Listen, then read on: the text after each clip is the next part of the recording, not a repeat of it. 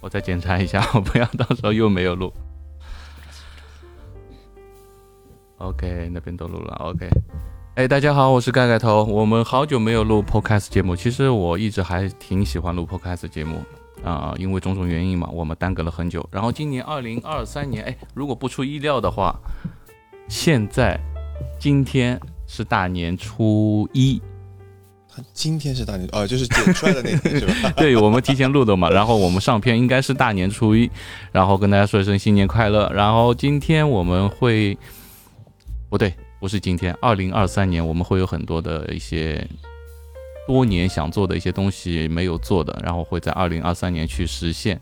然后今天是我们二零二三年第一个 Podcast 节目，然后我们邀请了王鑫跟小杨。王鑫可能很多人没有在我们视频里面见过啊，呀，小杨看了很多了。王鑫是一个摄像师，摄影摄影师是拍照片的，可以这么说啊。对你拉近点，可以这么说吧。对，因为王鑫有很多以前我看的一些一些滑板的节目，包括 VICE 的一些滑手日记，是吧？滑手日记很多是你拍的吧？对啊，很多的纪录片，所以王鑫是拍纪录片的。然后小杨是摄影师，就是。拍照片的，一个是拍动态的，一个是拍静态的。我们都是师，对对，都是师。啊，我也是师，对，也是。我我是纹身师一些。然后今天我们想随便就聊聊吧，因为刚才呃，王鑫跟小杨来的时候跟我说很紧张，从来没录过这样的节目。我觉得就是大家一个聊天，看到一个相机架在那儿，就是感觉这个枪对着自己的感觉，你知道吗？是有这种感觉。就是感觉有枪对着自己的感觉，干这个的你就更害怕啊！这种，比如说别人会对着你，就是啊，对对，你老射别人，没有被别人射过 这种感觉，从来没有被别人射过。对我，我可能就是已经对镜头会比较习惯，所以放松一点，我们就大家都放松一点。然后，呃，今年开始我们这一期节目会叫 Garage Talk，为什么叫 Garage Talk？就是。开到我后面的我们的车库，因为我以前一直在说，我想在户外做一个 podcast 节目，然后想啊把汽车啊弄好到山里面啊。我后来觉得我想的太多了，可能最好的一个地方，可能最好的一个地方就是近在眼前的。我那天晚上洗澡的时候就想，哎，我在家门口，就在自己家里车库前面做一个多好呀。然后我想，哎，那我们就今天开始做吧。所以今天很。很匆匆忙忙，什么都没准备，就一个简单的一些座椅啊那些。然后今天我们本来想定个话题去聊一下，我觉得也不用去定话题吧，定话题可能会大家会觉得很很紧张。哎，因为我跟王鑫是 同龄人，对，同龄人，八三年，你也八三，哎，那我们真的是同龄人，就同一年的。嗯。但是小杨来说的话，也没差多远。都都不到一轮呢，都不到，差差十岁吧？你是九一年的，不到一八岁，哎，差个八岁，嗯，三岁一道坎嘛，嗯，也不到三道坎了，哎，因为我发现前两天，呃，小杨其实来清迈来了半年，半半年，半年，半年，但我发现，呃，最近他好像比较焦虑，啊，对，最近会比较焦虑一点，所以我在想，就是。王鑫有吗？王鑫跟小杨来差不多时间，对，也也差不多。半年嘛，对，半年，对吧？也差不多半年，早一点，因为我前两天不是把我的那个六 R 给卖了嘛，我看那个上面登记的是六月份登记的，所以说我大概是五月，应该五月底到的清迈，五月底到的清迈，五月底六月初到的清迈，那就差不多就就半年嘛。嗯，但是王鑫好像没有很焦虑啊，我看到的，有吗？其实现在没有了，但是年轻的时候我会，对对，这个就是我今天想说的一个问题，就是为什么年轻人现在越来越焦虑，反而我们这种年到中年，就是四十岁现在也不算中年吧，算青年吧，可能五十岁五十岁才能算算算一个中年吧。哎，为什么现在年轻人越来越焦虑？因为我以前在上海也是，就碰到很多的九。三九四年的，哎，他们会比较焦虑一点，为什么？有没有具体的焦虑呢？对啊，我觉得应该是经济方面的焦虑会比较大一点，因为像我我们像我们三个应该都是不是属于那种就是吃正规朝九晚五的就朝九。晚五啊，然后那种比如说稳定收入，这一辈子铁饭碗的那种。所以说，对于嗯年轻人，对于可能我也不算年轻人，可能在零零后面前也是大叔。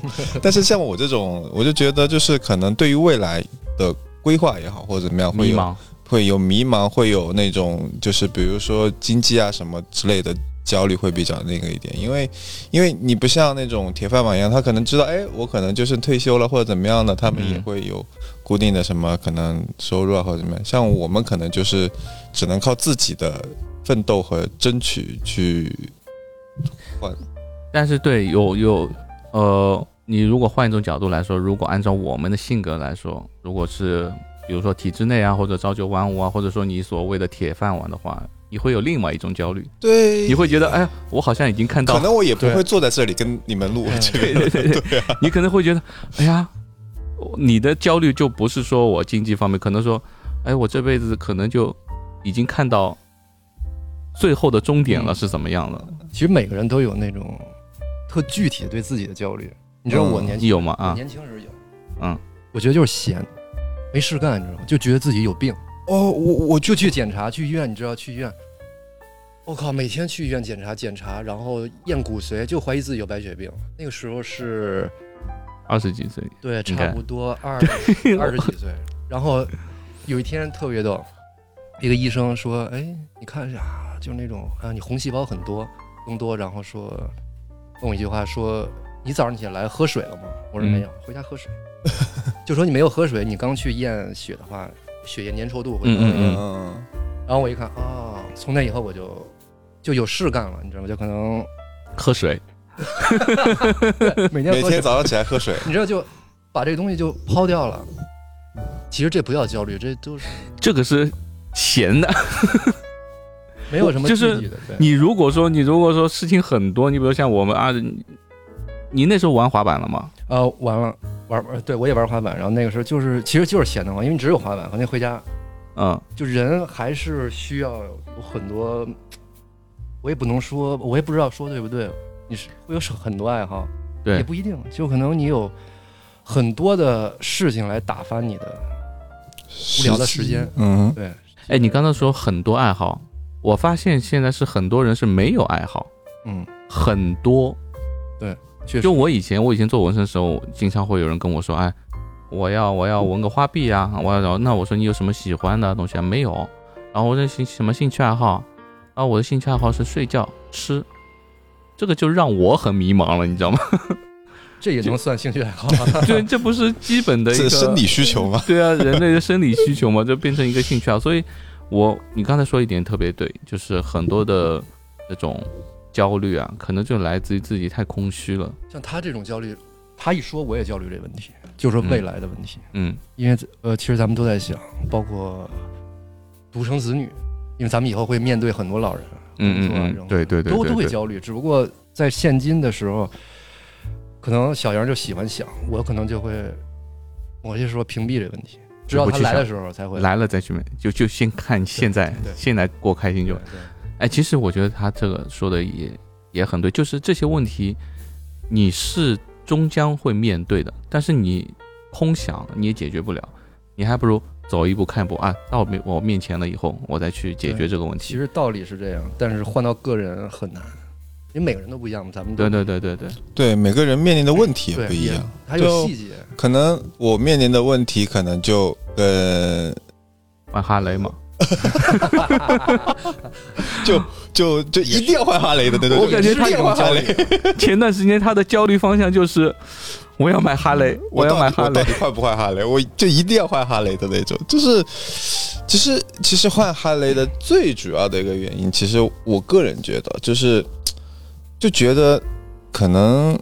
就我如果我我在当然在你们面前什么说年轻什么会 会有点 有点过分，但是我是真的，如果说我再年轻十岁，我可能会很喜欢去山里面，或者说去道路上面去，嗯、嗯开很快啊，或者说去不断的压弯啊，像某些呃网红一样的，对吧？就是那个，但是就是我我可能过了三十的坎以后，就会有三十是一个坎，对，会有面临那些的恐惧，就会你就像心里面对你经常也会跟我说，你说，呃，某一次压弯或者说怎么样，你看对不上来车，你会恐惧，也会想到，哎，突然家人什么的。其实嗯对于我来说，我也有，但是可能没有你那么嗯大的恐惧感而已。但是我嗯其实也有，就是我其实有时候，比如说我们去山里面之前跑山，我骑六二跑山一样的，就我也会有那种恐惧，就是哎，我万一摔了，嗯好，我万一或者怎么样撞了。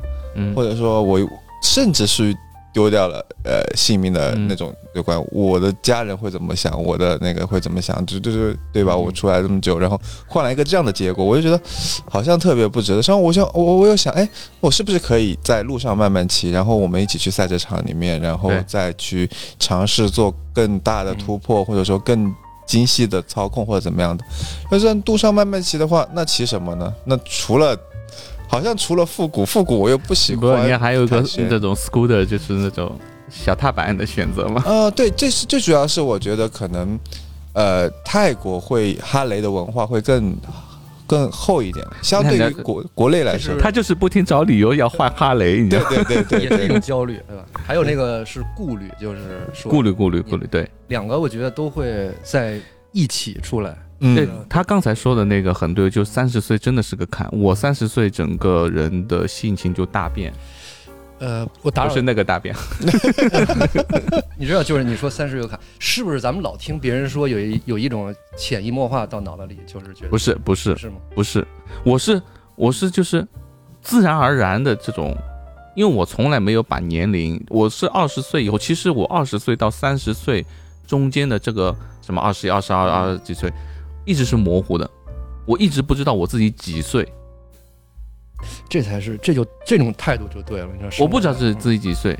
我我其实就忘记自己，真的真的，我就是我就是几个大坎，比如说三十岁哦，我知道哦，我三十岁，就像今年我知道我四十岁，但是之前前几年我三十六、三十七啊没区别啊，好像我我也不太过生日嘛，我没有那种什么哦，我又想起来你说这个，其实三十，我发现我三十过后啊，三十一、三十二的时候，那个时候还滑板，会有一点点焦虑。其实算不上焦虑吧，就会想啊，我还能维持多久？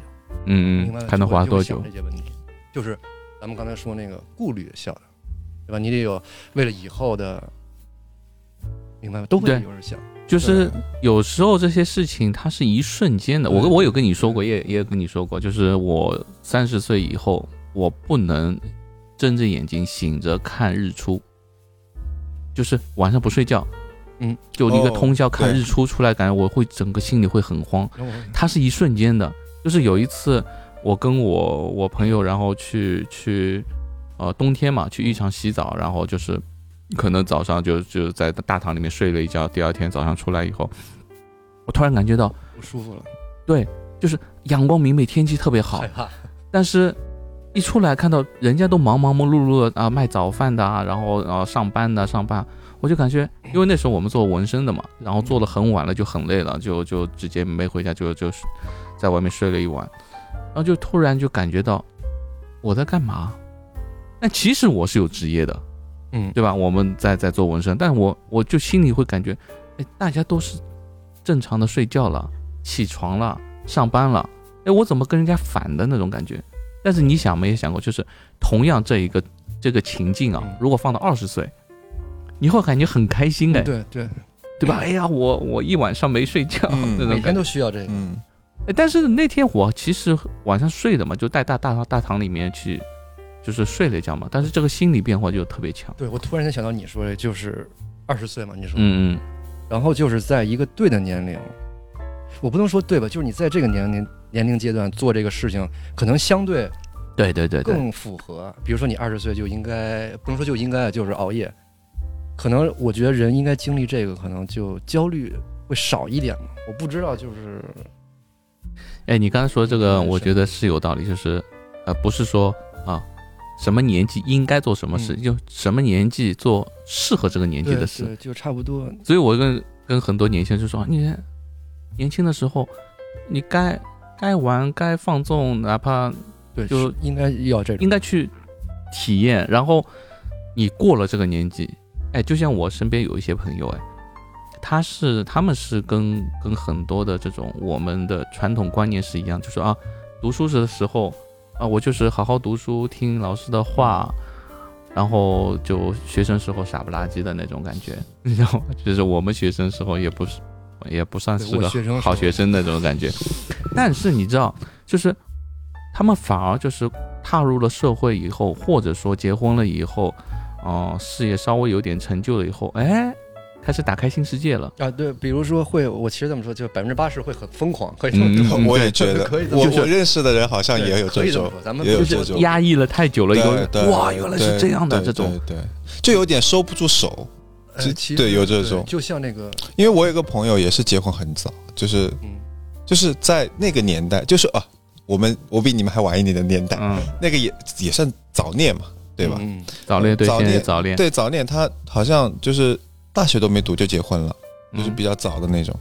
然后在他应该是在前几年，在我还是二十五六，他也二十五六岁，因为嗯我们是同一个年级的，他已经有两个孩子了，但是还是选择了离婚，因为太多那没有。经历过太多，对对对就觉得感觉，哎，我还有好多，为什么很多人现在不结婚？就觉得，哎呦，我好像还有很多东西没有探索。嗯这也是焦虑，对对吧？你说，比如说结婚那种，你都会想很多东西，所以这就是反而结不了。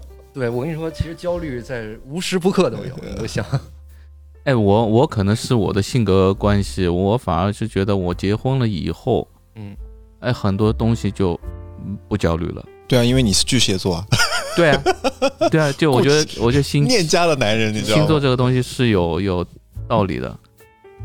我觉得结婚，嗯，就跟我们刚刚就跟刚刚说的一样，就是要在适合的年龄，就是就是你像说的，就该年龄你把所有的事情做了之后，你已经准备哎好了，你再去结。哎，对对对，我觉得、就是、他不是说适合的年龄，是你前面经历过的。好了的年龄，应该是说，你比如说，你比如说，呃，有些就是十几岁啊，就就就就嗯外面玩啦什么的，他觉得哎，这个世界也就这样了，我想安定下来了。呃对对对，可能对二十岁就结婚了，他也会很安定。对对对对，对那有些人可能说傻不拉几的，可能到了三十岁一直是呃上上班朝九晚五。呃结了婚，经济稳定，什么都好了之后，他反而打开了打新世界。对嗯对对，但我身边有很多就是年轻时候很疯狂、很疯狂的人。嗯哎，那时候我是呃二十岁，二十多岁进公司嘛，二十出头，然后他们比我要大嗯十岁，十岁是还有一个比我大一轮。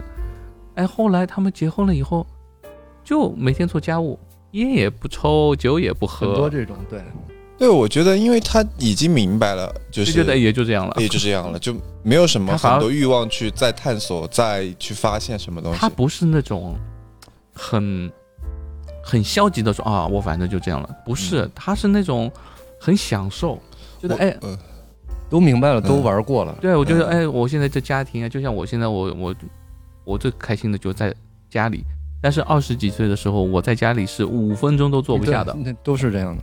钉子屁股，就在家里感觉如坐针毡的那种感觉，哎呀，怎么坐都不舒服。但是我现在反而好像就是特别喜欢在家里。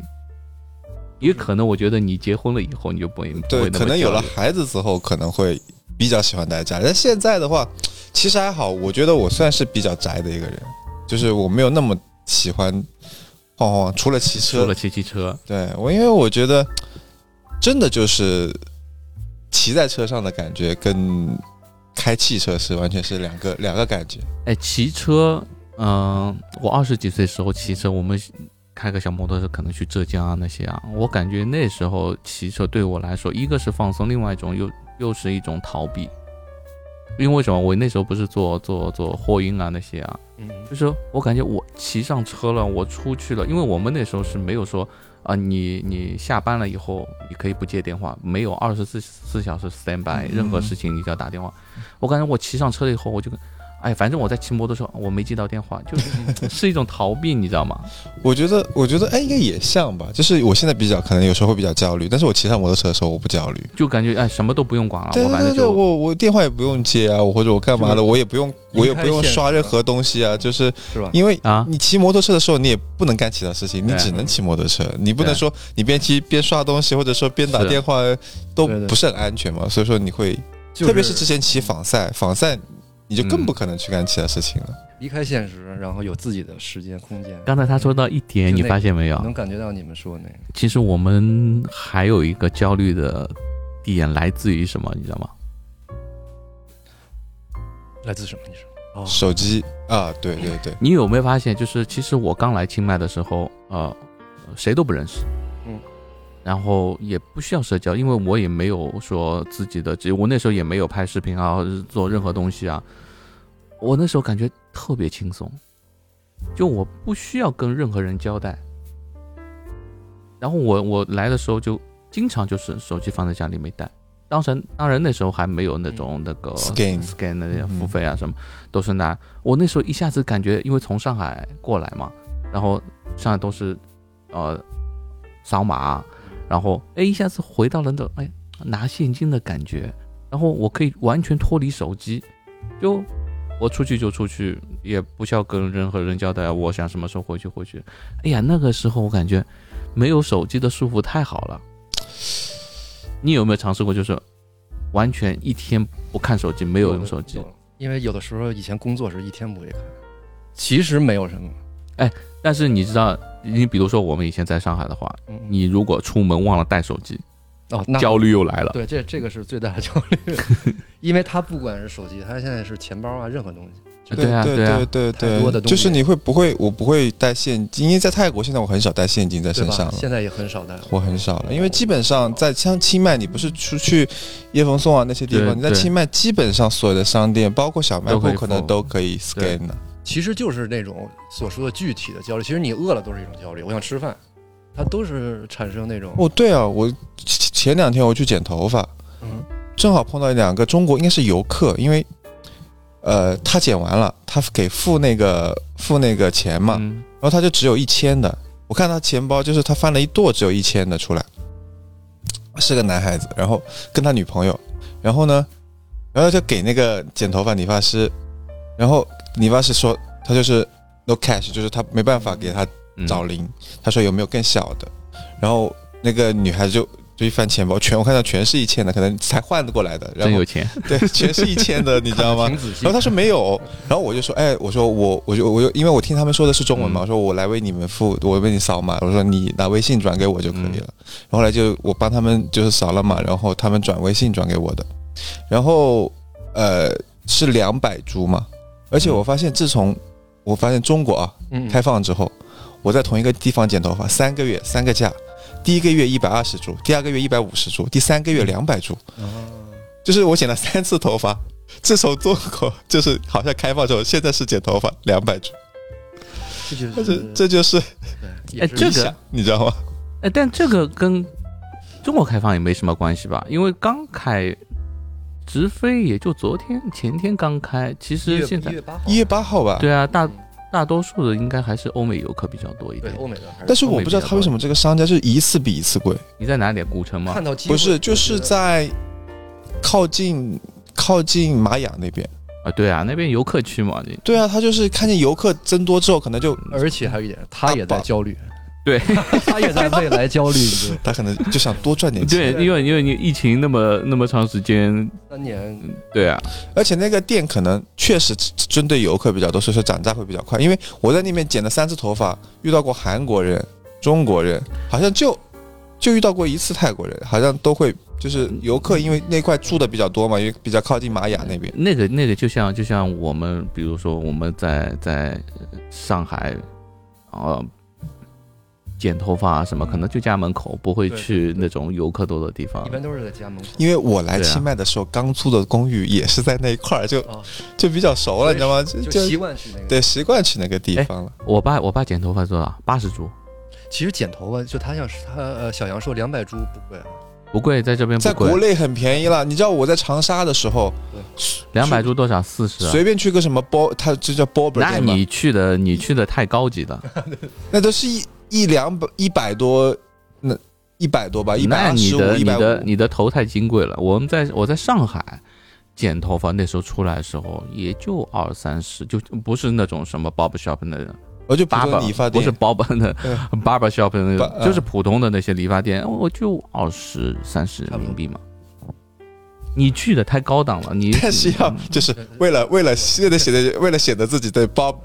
就是因为在这边，在这边就是他分的很清楚嘛。对，就是那个 barber shop，就是那个，只剪男士啊，对啊，我们小区里面有啊，呃，那个三百三百株。三百株啊，还可以，对啊，这就是其实一般来说，你专门剪男士的那种油头啊，那些其实其实本来就就要比普通的那些，我爸剪八十嘛，八十株。还，要费费东西呢，赶紧抹点蜡呀。呃，对啊，我我我都不花钱嘛，我也我是 我就直接，对所以所以说你看这就是你的焦虑，为什么我没有？其实年轻时候，你知道就是 应该我应该去买个剃子，就是回家自己剃是吧？年轻时就是当你二十多二十多岁的时候，你会也会在意这，我也会在意，对对对对，啊，因为就就时候头发有点卷，自然卷嗯就老摁它，你知道吗？嗯，就会在意。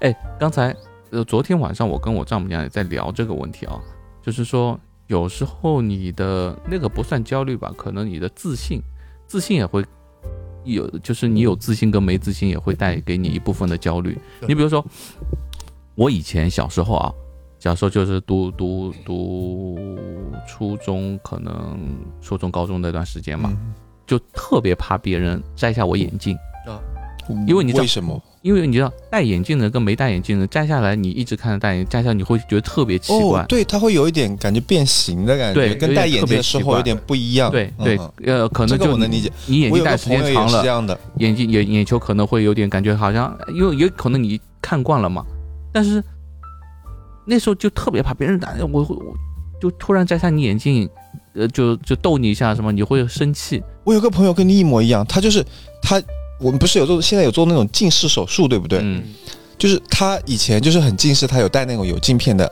然后他做完近视手术，他没有近视，但是他还是戴个镜框，所以这就是他就一个，是那种，习惯他就很，而且你把他镜框摘下来，他也不开心。但是但是你发现就是嗯我现在哎去赛车场或者是啊我随时可以摘下来。啊，对对对，就无所谓，就是哪怕你会觉得奇怪，我我无所谓了。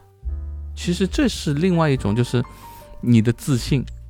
就很多人可能说不自信的焦虑跑就出去啊，我要打扮的很漂亮啊，要要稍微装一下。嗯，其实从有些角度来说，它也是一种没有不自信的表现不自，信。对，就像我那前段时间不说窦唯为什么就可以邋里邋遢，感觉这样人家都觉得他是个仙，就感觉他好落魄的样子。呃但是，哎，上次是谁谁在说了一句话，就是窦唯他的自信在哪？就是我可以视钱财如粪土，但是但凡有一天我想要钱的时候，我只要出去唱一场歌，钱就来了。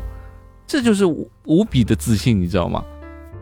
那个欧美不是有一个这样的人吗？那个基鲁里维斯，他经常被别人拍到跟流流浪汉一样的。对啊，对啊，对啊，但是他无所谓他无所谓的。他的心理很强大了以后，对对，你说他会有焦虑吗？他不会焦虑。你拍我拍到我大肚腩怎么？呃，对我就这你拍到我个年纪了。睡街上也无所谓，就是他他，我觉得他的那种，当然他比窦唯就是他的颜可能更让世人所称赞。其实都是有，但是其实有故事，对，对，就他是本身自有很强大的一个自信。环境也其实家庭环境，其实我以前小时候没有自信的，因为我也是我的环境，就我特别害怕接触人，而且有时候，有时候就是小时候跟长大的你的这些价值观是不一样的。小时候可能就觉得哦，你要穿名牌啊什么就有自信，但大了以后，特别是我觉得呃到三十四十以后，哎，有些说呃四十不惑啊那些啊，年年轻的时候。你可能听到这些就觉得，哎，他妈的，在在在说什么东西对？我年轻时候也听不懂，对啊，但是你慢慢现在现在有点听不懂什么叫不惑呀，就是其实就像一个，你知道吗？呃，你跟人说，比如说啊，以后你就明白了，它就像一个虚幻的空间，你知道吗？就是嗯其实他也看不到以后会什么样，所以对，就就就现在我们两个人年纪差不多嘛，就感觉很多东西你会看的相对来说比较透一点，明白了，有的也是吧？就是明白，就可能到五十的时候，可能看得更明白了。更更更明白。因为你像还有一个焦虑是什么？就是我前两天在想的一个问题啊，就是我们所谓的一个叫什么？哎，那个字叫什么？我想不起来。就大家都在争、都在抢的那个叫什么？内卷，内卷。哦，嗯哎，这个东西是很大的一个引起你焦虑的一个点，你知道吗？我怎么也是这么觉得的。这个是多呃，这个词出现有一年吗？不止那件早就有了啊，这好多年前了好多年了。就是我最大的感觉就是，也是你说的，刚刚我们一起说的那个焦虑那个问题，就是我最大的焦虑，我以为我从国内到到了清迈，我可以逃避内卷这个东西，但是我发现有中国人有周围的人不断的提醒你，就是哎，我跟你说。你，应该怎么样怎么样，你你呃就是怎么样怎么样，哦，就是其实我发现他说这个，不光中国人卷，嗯，你知道啊？咱们我插一句啊，其实年轻人特别讨厌岁数大人跟他说你应该怎么样怎么样。我有很多玩滑板的小兄弟们都是，因为其实也不用说，他们知知道自己干什么。呃，你其实我我我我我很少去跟跟年轻人去说这个东西，因为为什么？你没有经历过，他理解不了，对对他就觉得你在倚老卖老。但是你到了那个年纪，他自然而然就懂了。所以我说年轻人就应该对呀、嗯完全没错。我就说年轻人就应该该出去玩，出去玩该该，哪怕就是呃过过分，你当然不要去杀人放火，不要去那个，咱们道德 这个词应该逼逼掉了，逼逼掉。哎，就是那个那个底线在那边，嗯然后稍微有点过头啊那些啊，我觉得是。就你看很多这种老外，就是有高中时期，哎呀可疯狂了，哎，然后后面就安安稳稳的。就我看着你嗯这样，我也高兴。为什么啊？我年轻时也你会发现，你会发现现在就是有时候看，啊，像他这样，或者嗯。甚至于零零后啊嗯。那些年轻，会有一点羡慕的感觉。对，就哇，特别好好年轻，就好有活力的感觉。这世界是我比较我比较羡慕零零后，这世界是你们的，真的。哎，真的就是，呃虽然说有些东西我们已经看不懂了，啊，一些东西啊，一些明星啊看不懂，但是你会王嘉尔，啊，我我讲啊？好火啊，在泰国也好火啊。不好意思，就是种种的这些嘛，可能你已经啊、看不懂了，我们看的还是那些什么呃张学友啊，嗯，类类似这样的，对我？从我虽然比你们也年轻不了几岁嘛，就是七八岁，但是但是你从来不追星，就是啊哦，我也不追星，追星，就是有我我会喜欢的有喜欢的呃年轻的时候有喜欢的歌手或者说演员，但高中的是时候有吗？追过吗？没有，从来没有。我也从来没有，我知我你没收进你想你 我我会买买专辑去听，但是我从来没听过一场演唱会。哦，没听，我就会搜嘛，会自己看他们怎么我陪曾经啊，这个不能说。我这个我这个我没有去看过任何一场演唱会啊，演唱会我没看，但是但是我就是说嘛，周杰伦的，对，但是我就是说你现在去看，呃，那些年轻人那些那些活力，你会想到你以前年轻的时候，嗯哎，你像有时候哦，呃，年轻时候那种，那时候算早恋嘛，失恋啦那种哦，现在看起来就是，哎，好像好傻那种样子。但是你会发现，只有那个时期你才会有这样的表那现。是你现在让你，你已经真情动真情的。你已经不会有这样的一个早恋这个词其实也只有中国有啊，全世界这么多国家，只有中国会把这个恋爱说成是早恋。呃呃，对我我给你举个例子啊，嗯前段时间我就我儿子的那个事情嘛，嗯，然后他老师告状。嗯哼，说他把人家小女孩的本子上乱画啊那些啊，这是会是引起关注的表现。对他开始不承认嘛，嗯不承认。后来他说，我就跟老师说，啊，你是不是搞错了？是不是冤枉他？嗯我还怕冤枉我儿子。嗯后来老师说他承认就是他了。后来回来我就跟他说，我开始以为他真的是恶作剧嘛。嗯，我说哦，你要去买本子啊，买东西赔偿给人家，然后跟人家说对不起，然后去买的时候，他就跟我说。哎，这个他不喜欢，这个颜色他不喜欢，哦，这个他有了，我瞬间明白了，你知道吗？我我老婆都还不明白这个小男孩子的心思，我瞬间就明白了。我跟我老婆说，他喜欢那个小女孩，嗯嗯嗯然后因为那个小女孩不是说呃，是一起玩的，一起玩游戏的，我就说，后来开家长会，老师都说，其实你仔细想，这种这种行为挺可爱哎。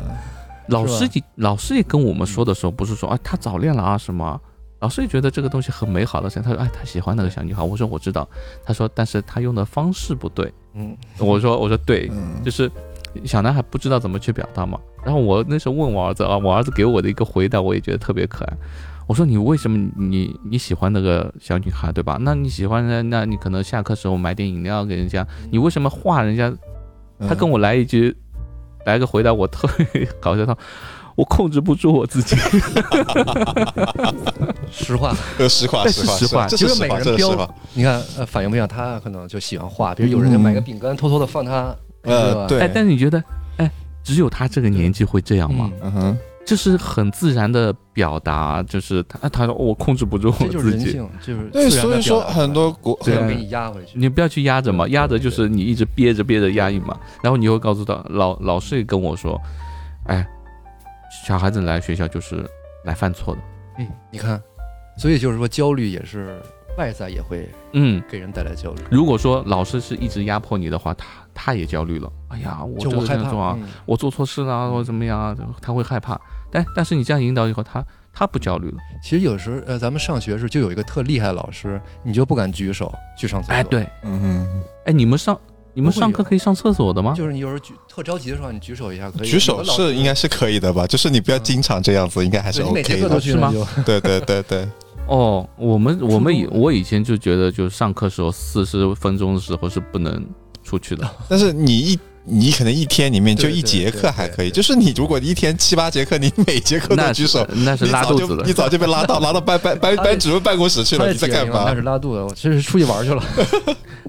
但是我儿子就可以喝水啊那些，那这个嗯就是每个教育制度都啊都不一不一样的地方，是在咱们那儿，我反正我小时候没有，所以我就说这个焦虑可能不光是对他这个年纪，我们的年纪，你像我我儿子也会焦虑，对吧？对，这也算焦虑，其实。对啊，这也是焦虑？只是只是每个焦虑的点不一样而已。对，对，今年，而且我我我就说这两年其实焦虑的人越来越多嘛。今天为什么会说到这个东西？其这就是普通老百姓也好，老板也好，其实我我是觉得这个疫情，每个人其实都在关注自己的一个焦虑点，但是你仔细想，如果是普通的上班族的话，他焦虑就是，哎，我工资减少了，或者说我风控这段时间我没有上班啊。但是其实该更该焦虑的应该是那些老板，因为我我我也做过老板，也做过员工，我自己也做过生意，啊，这个房租啊，就老板承担的那个成本压力更大。更大方。如果我我不付员工的工资的话，哎，那就告我了嘛，劳动法那些要要告我了嘛。所以老板会承担的那些焦虑压力更大。你知道这疫情这三年，有时候看朋友圈，就我的那些朋友你看了你你看了你自己都都都焦虑了都。会有点焦虑，就是大家啊，挺那种，你知道，有的时候不容易，这三年真的。对，还有我就觉得，嗯、还有一个焦虑点可能也跟你的欲望有关。呃，他他其实就是很多联系，比如说呃，你就想要一百块钱，有一百块钱的焦虑，就是你很对好就搞，你想要一个亿有一个亿的焦虑，对吧？那你你有没有想过，就是比如说，呃，就像我，我现在心态会越来越平，越来越平，就感觉，哎，我够吃够用，够生活就可以了。但是啊，我要自己开心，就像我们会找各种各样的方式开心。嗯，昨天去钓虾了，所以说所以说穷开心嘛，就可能哎，他说的这个点特别对，穷开心这个词我特别喜欢。没有欲望的时候，可能很多人就就不明白穷怎么会开心。我跟你说，我玩摩托车最开心的时候，是我刚开始玩摩托车的时候，嗯我玩那个 Monkey，然后那时候还还没牌照，就很穷，穷到什么地步？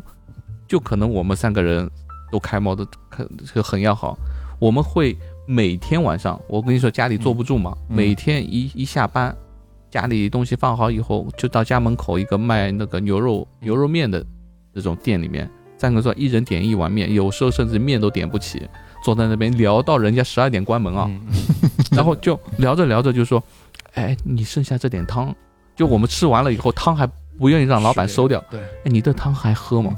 然后就就这样的，哎，那时候是最开心的时候那。是真开心。烟屁股都要交换着抽是吧？对对对，男生 烟屁股交换车对 我朋友都开玩笑，就说有时候去他家帮，他说：“哎呀，去你家帮你弄东西，你烟都不请我抽一根，然后就让我翻那个烟缸里面的烟屁股。股，然后他就说：“哎，我对你很好了，我都给你烟屁股很长的，我自己都在抽海绵。” 就这种你听起来就，哎呀，好好笑，但是很开心，真的是发自内心的这种开心，没有任何附加的那种。后来其实我不太喜欢在那因为后来慢慢呃一些经济条件好了，你的车可能开的好了，但是那个味道变了，就感觉哎你这个车不好。对，那那时候我们讲什么性能？你有辆摩托车就很好了，嗯，就就傻开。对啊，所以说有的人，你说你比如说什么，我觉得，当你的物质条件越来越好的时候，你比如说，哎，你可能就买了街霸，你可能又想换滑翔，嗯对吧？？你可能，但是你一想滑翔到手了，哎，你说滑翔可能也就这样，你你发现就是你那时候一直是刚买六 R 的时候，一直想换车。我一直跟你说，呃，对，就是我最开心的时候，就是当初那一辆车把这辆车玩了透透的。嗯，那时候是就是人车合一，我想让它起头就起头，我想让它翘屁股翘屁股，嗯就是人车合一的感觉嗯。你经常去换车，其实你体会不到那辆车给你带来快乐，因为说实话，你到现在六 R 卖掉，你都没有摸透，你卖掉的你卖掉的点是，你怕了，对啊，因为你你觉得我要把它摸透的那个风险太对高了，对对对，这这是最主要原因，对吧？嗯所以。但是如果说你一开始你买六 R 的时候，我跟你说你买那小排量，你会讲，哎呀，小排量所以说我觉得就是那买六啊。六 R，，就如果说我不卖它的话，如果说我的经济条件很宽裕的话，嗯嗯我可能会把留到它做赛道车。对啊，对，就是这样。就是你会感觉所以所以说我现在买了 CBR 三百做赛道车嘛，就是因为经济条件也不允许我去把六二现在把它改装成，比如说呃，焦虑吗？这件事情，对又焦虑了。其实有时候也是自己给自己自己制造焦虑。啊，这个不错，那个，有的时候会这样，但是这种就，我跟你说这个焦虑是一个循环，你知道吗？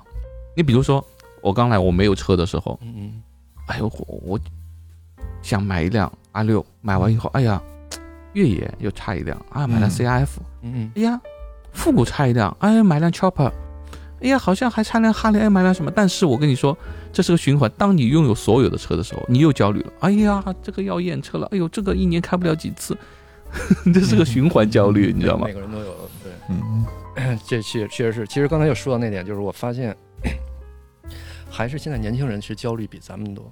如果按你我年轻人，其实小杨不算，特别焦虑？我跟你说，对对，其实你知道我会看到啊，你打扰一下，你像你说年轻人焦虑比我们多，没，我也觉得没错。就像前段时间我看了一个东西，轻度的抑郁了，你知道吧？现在抑郁很多嘛嗯嗯，但我们那时候好像没有听说过抑郁这个词嘛，那可能也没有发明这个词。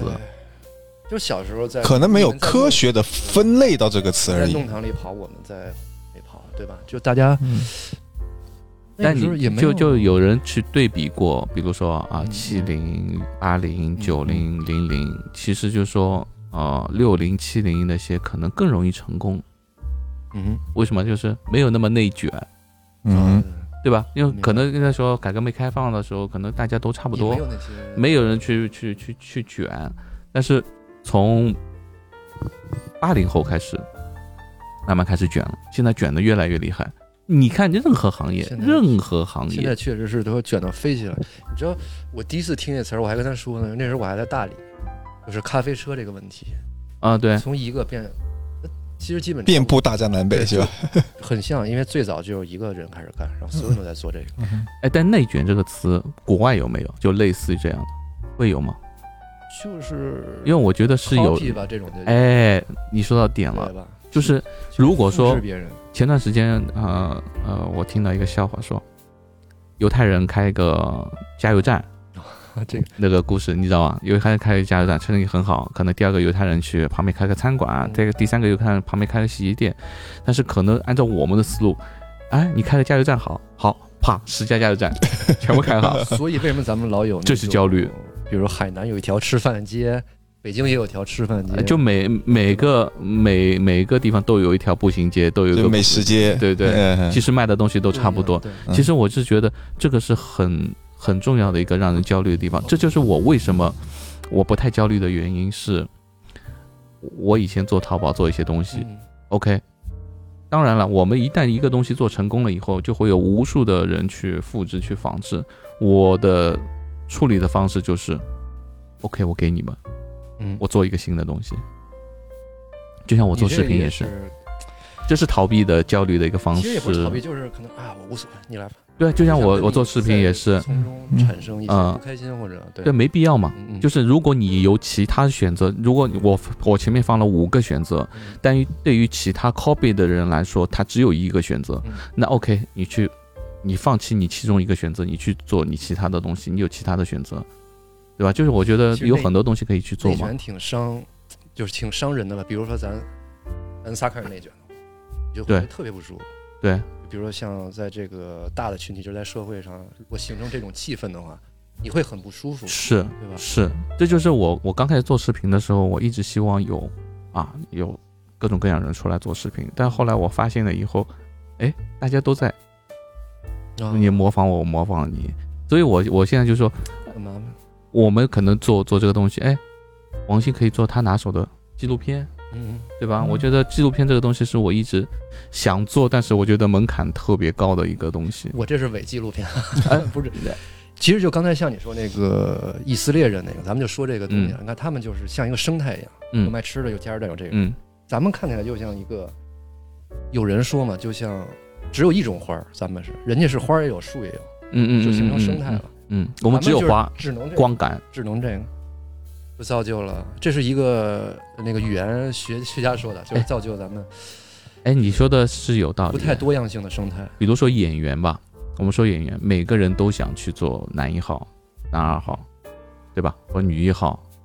但是你发现啊，有很多的经典的呃 TV 那 TVB 特别多，可能这也是那几年造成，他永远都是配角，但是他配角演的特别好，嗯对啊，你因为你不可能所有都前两是红花嘛。年去世的那个吴孟达也好，嗯。那个对呀、还有那个黄金配角那个什么书，那个我我有点卡住了，有有好多吗。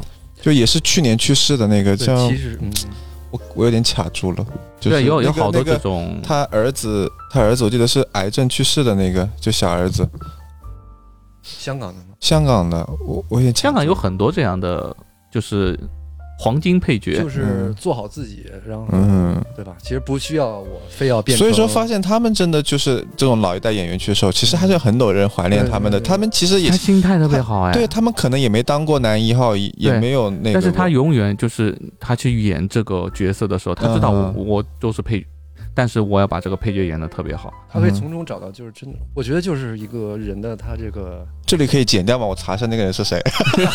你可以查，你可以查，算我们不用算。认知嘛，就他对他生活的认知比较比较强一点。哎，对对对，你说的很对，就是我就是自我认识。对自我认识很强。就像有些东西，我觉得哎，这个东西我做不了。就很多人跟我说，嗯你要做直播啊什么，呃，这个东西我做不了。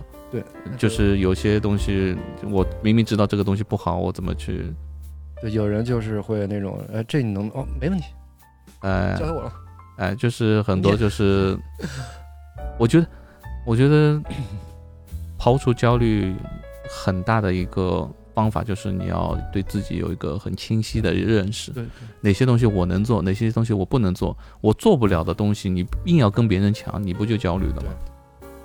嗯，现在 就内卷的情况，我觉得真的是有的时候都是自己给自己制造的。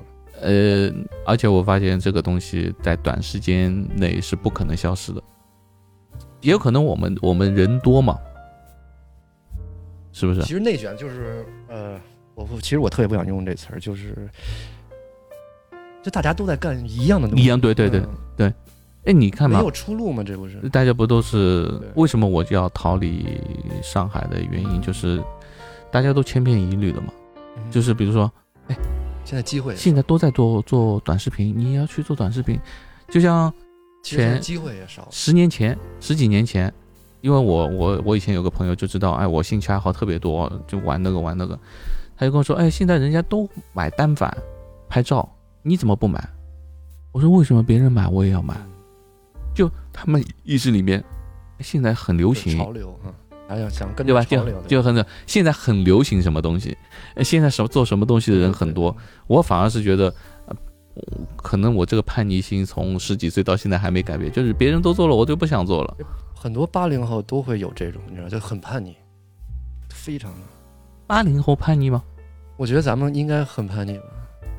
我就你，我我觉得八零后我应该是算叛逆的一个初始年代就吧，开端，开端开端。可能七零嗯，对，七零可能就更按部就班一点。对对对，我是这么觉得。我觉得其实80是九九九零有点受，更那有点是没有没有。我觉得九零可能有点受八零的影响。九零我觉得不能算是叛逆的，叛逆是什么？我觉得是你本来有一个按部就班的生活，然后突然到一个地方我要反叛。对。九零是出生就反骨，哦哦，那哦，那厉害啊！就是出生就是我感觉我就自由的就要看，自己的。就没有受过那种。我们可能从小学那段时间还是其实压着这是一个萌芽，我觉得人就应该这样，我就要做我自己。我你你你可能像我儿子昆汀那一代的话，都不存在说什么叛逆这个东西，他他生活的环境就是一个自由的环境，我也没有压压着他要让他就一句话就是你为什么要叛逆？就我突然想到啊，就老师老说你为什么跟别人不一样？哎嗯对对，环境所致的，其实你内心里就会说，我为什么要一样对对对对对对对出，来，嗯你就会转移到行动上面，啊，因为老师对你来说是，对是不是这样的？有点太高了，你知道？老师就是说我们那个年代说说起来叫老师说的话都是对的，对就父母说的话都是对的就，先给说全是对的，对。怎么可能？哎但是嗯嗯，就是可能八零后会出来叛逆的一个开端，嗯，但是大多数人还是按部就班的，你发现没有？因为你是玩滑板的，我是我们都是属于那种你想玩街头的，有几个是正常人，对对，都脑子不太正常，对吧？都脑子不太正常，正常脑子都也不会什么坐在地上，他妈神经病嘛。对，那时候不是神经嘛。我我记得很清楚，我以前玩攀爬的时候，我在家门口就外婆家门口练车，哇，就有人去我外婆家告状，你知道吗？说，哎，你看你外甥就是好好的车不好好骑，一个轮子在那边跳，车都跳坏了那种。就是那时候我我们这样的就就神经病嘛，就被人当神经病嘛。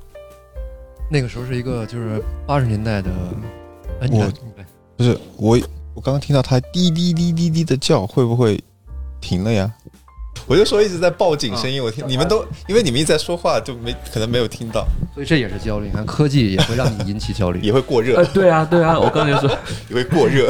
相机都焦虑了，看我们聊那么久，因为原本我想就聊个三十分钟嘛，然后现在五十几分钟了，相机也焦虑了，然后今天我们就先聊到这吧，然后呃之后我想把，因为我我之前那个下三话四那个节目是我一个人在那边聊嘛，我觉得人多了以后聊这个东西不紧张吧，不焦虑吧，这次？还好啊，就是就是略微有点紧，就是我不用对着镜你紧张吗头说话，还是略微有一点儿，应该能在因为一般来说就聊起来以后都不太会较紧张了。其实有点，其实除了我要举着这个话筒以外，其实有点像我们喝咖啡的时候聊天啊。就哎，对我就是想喝咖啡聊天，所以今天我会给大家泡一点我我平时喝的咖啡，但是嗯临时找不到一样的杯子，嗯然后只只能用这种一次性杯子代替了。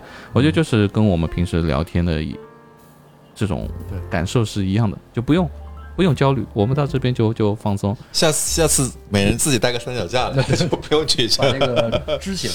对，哎，对对，呃，因为我我之前是在那个录音棚里面嘛，嗯然后哎那个时候也是焦虑，就感觉啊。我录 podcast 一定要很专业，然后那个墙面呃就是灯光啊，效果呀，啊对啊吧？都算的，对，嗯，这样不好吗？